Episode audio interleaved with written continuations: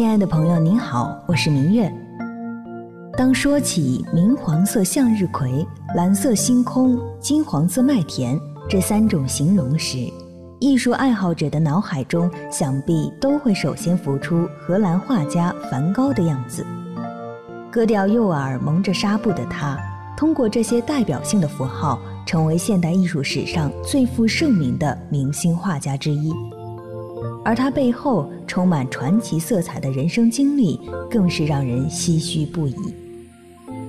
正如丰子恺先生所说：“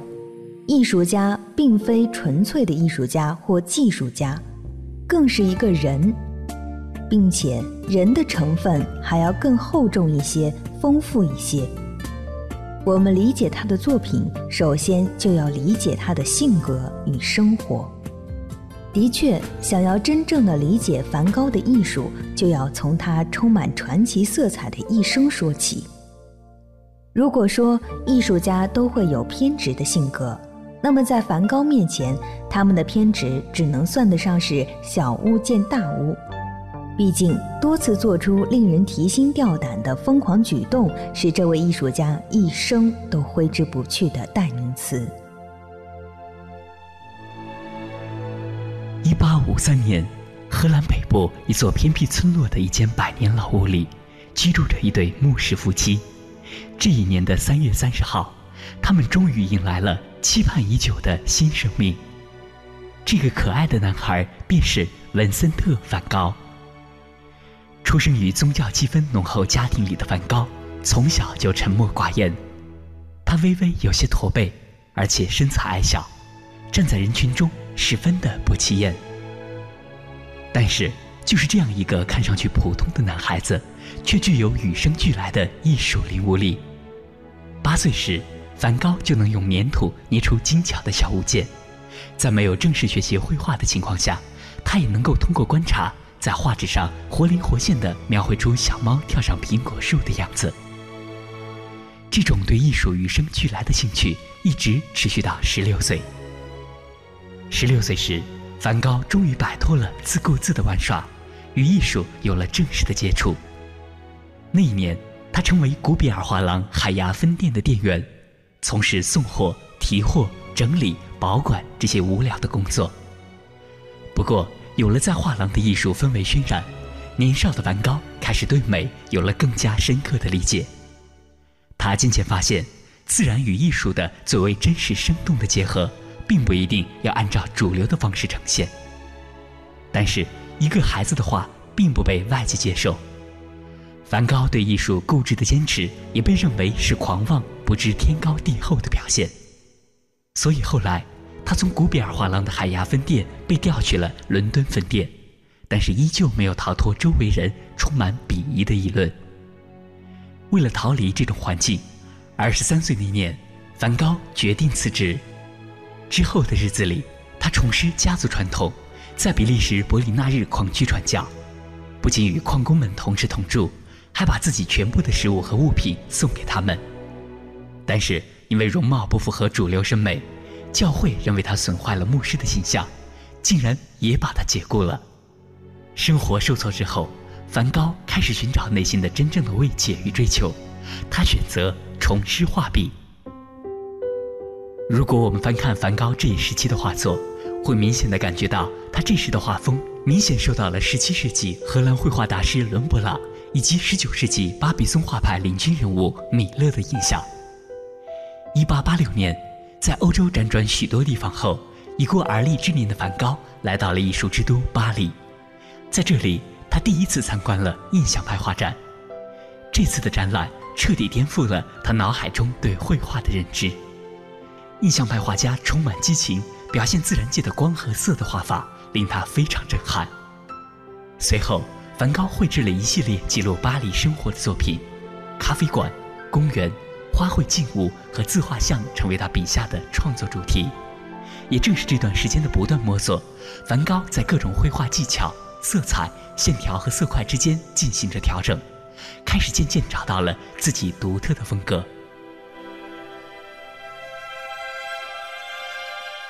众所周知，梵高的作品中充斥着鲜亮的颜色，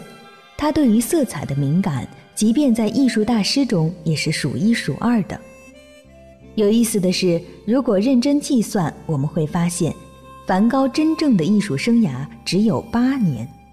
相比于其他艺术大师一生的每个阶段都会有代表作品来说，这样的梵高似乎不值一提。但是在这短暂的八年时间里，梵高却创作了九百多幅画作，平均每周都有两幅作品问世。将近而立之年才开始的绘画生涯，并没有让才华随着年月老去。相反，到了三十七岁离世的这段时间，梵高获得了人生中最大的快乐。他将此前不被接受的疯狂和偏执完全倾注到画作当中，并用名为《向日葵》的一系列著名作品向世人展示着明晃晃的黄色到底具有多么巨大的魔力，就像熊熊燃烧的太阳一般炽热又温暖。这一系列作品让我们看到了梵高心中喷薄而出的理想。那对于这些向日葵，主持人张远远和嘉宾李密又会有着怎样的理解呢？他这一组就一系列这个向日葵的创作，有很多最成功的作品都在重要的美术馆里。其中有一幅画了十五朵，就是十五朵插在瓶中的向日葵。这幅作品在英国那个伦敦的英国国家画廊，这幅作品是他几乎是最好的一幅。看这幅作品。它这个构图几近完美，这种平衡的状态是接近完美的。博物馆研究这个作品的人打 X 光来照它，在黑白状态下能看出这个画面的分层，能看出这个画这构图和这绘画的过程。他先画这个底和这个花儿，花瓶上面整束花呢是一次画的，基本时间顺序和这个笔触大家能看到。当然上面有非常复杂的一种。技法的组合，这个大家可以看出，这个花儿是很很有张力的、很攻击性的这么一束花，绝对不是一个传统的一个很漂亮的这么一个作品。但是它这个张力之余，这个构图的平衡是，其实大家觉得这人是一个精神状况很癫狂的人，是不是画画非常飞速的样画？不是，他在构图和运用颜色上面是非常小心、非常谨慎。他画的这个十五朵花，实际上没有十五朵，然后在画完了。中间那个主的这个花束之后，他觉得画面的不平衡，他在左下和右下补了两个有点像垂丝挣扎一样，有点枯萎状态的这种花儿实现了这个画面整个的一个非常完美的平衡。整幅画它是在挑战那个黄颜色，黄颜色是材料铬，是当时西伯利亚刚传过的一种新的黄颜色，是种非常明朗的黄色。起初运用的人还不是很多，他想驾驭这种颜色，挑战这种颜色，整幅画你看全是黄颜色的，中间。大家看那个作品呢，如果留细节的话，在花瓶的平静和平复的中间这段，嗯，他用一道古蓝，很明亮的蓝色把这个画面给分割开了，然后在左边大大的拿蓝颜色，因为黄蓝是对比色，签了一个很大的自己的名儿，嗯，这是以前艺术家没有太多这么干事儿的，蓝颜色在黄底儿上面签了一个自己的梵高大名，这是一个很自信。一个宣言一样的东西，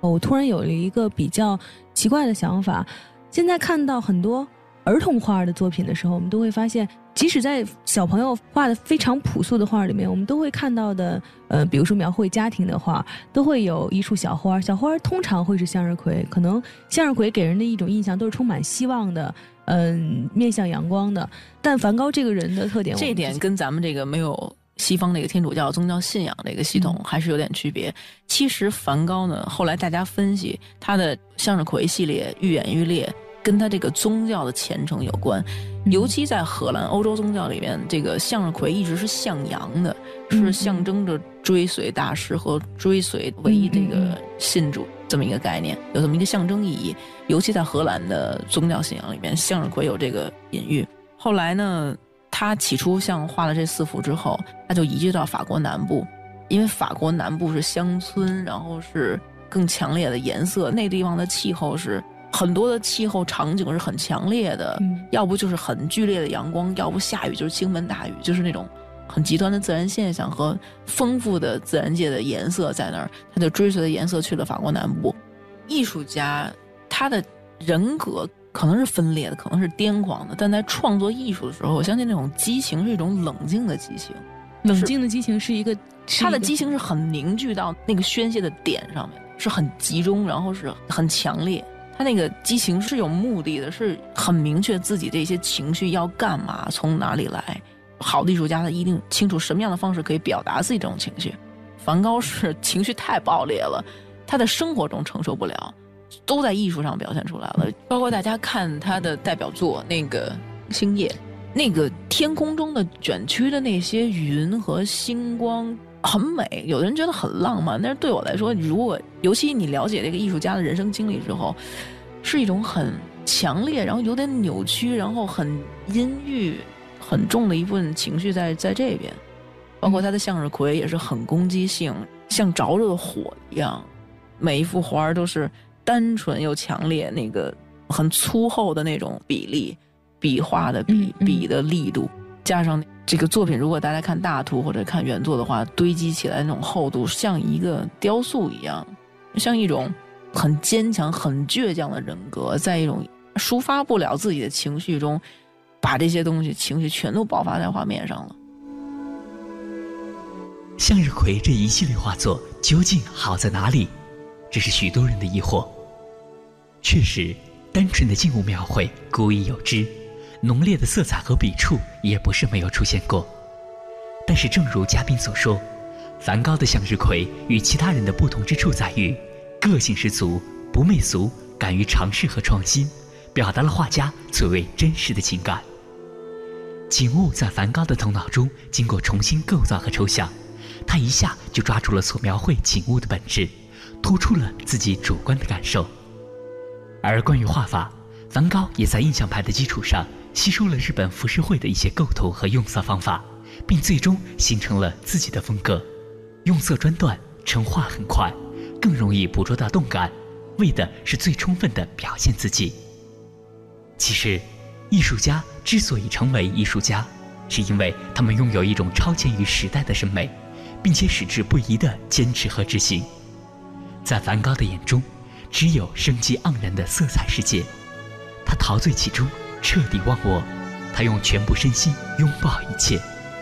正如梵高在给弟弟提奥的信里所说：“在我们的心里或许有一把旺火，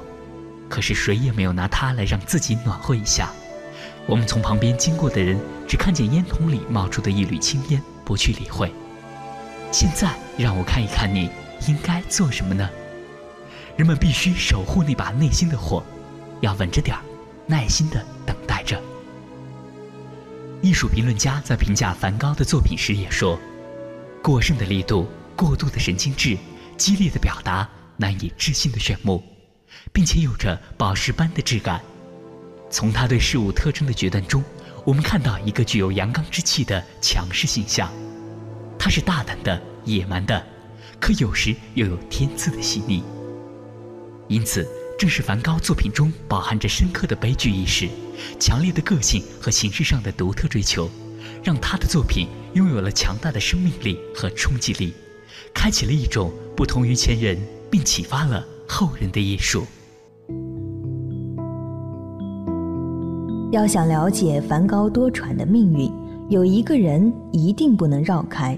他就是印象派大师高更。关于两个人的关系，问答网站知乎上曾经有人提出过这样一个问题：用柏拉图式的爱情来解释梵高和高更的关系，合理吗？下面的回答基本都是不合理。事实上，两个人的关系一直是在不断争吵中艰难前行。梵高对于高更的崇拜和尊敬。让他倾注在这段友谊上的感情，如同作品一样的强烈炽热。相比之下，高更的态度就像是浇灭这团热火的一盆冷水，永远高高在上，永远冷静理性。那么，他们两人的真实交往究竟是怎样的呢？那个时候，巴黎的艺术界是非常活跃的，印象派已经称霸了也十多年了。那个时候的高更。有一定知名程度，而且作为一个前卫艺术家是有一定知名程度的。他是很颠覆的，不画印象派画那些画，就四处要了解这些跟自己志趣相投，而且也很颠覆性的这些艺术家都在干些什么。他就遇到了梵高的这个展览，很喜欢当时他画的这个初期的这几幅向日葵。嗯，那时候向日葵画的不像咱们后来经常可以看到典型的那种代表作是插在那个花瓶里面，黄色背景，十几只插在一束。那个时候画了几朵，然后平躺着倒了下来，然后颜色是更复杂，但是那时候颜料已经开始堆的比较厚，感觉已经不是很平面，就开始有点立体感那样，像雕塑感开始出来了。高更看了非常惊讶，然后这时候就结识了梵高。梵高那个时候就是什么都不是，说实话，那时候什么都不是，是一个落魄的、别人很唾弃的这么一个底层的艺术家。居然高更这么一个前卫，他很崇拜的艺术家，喜欢自己的画儿，就一下就这个声音精神上是非常被 振奋、被鼓舞被鼓舞、被刺激的。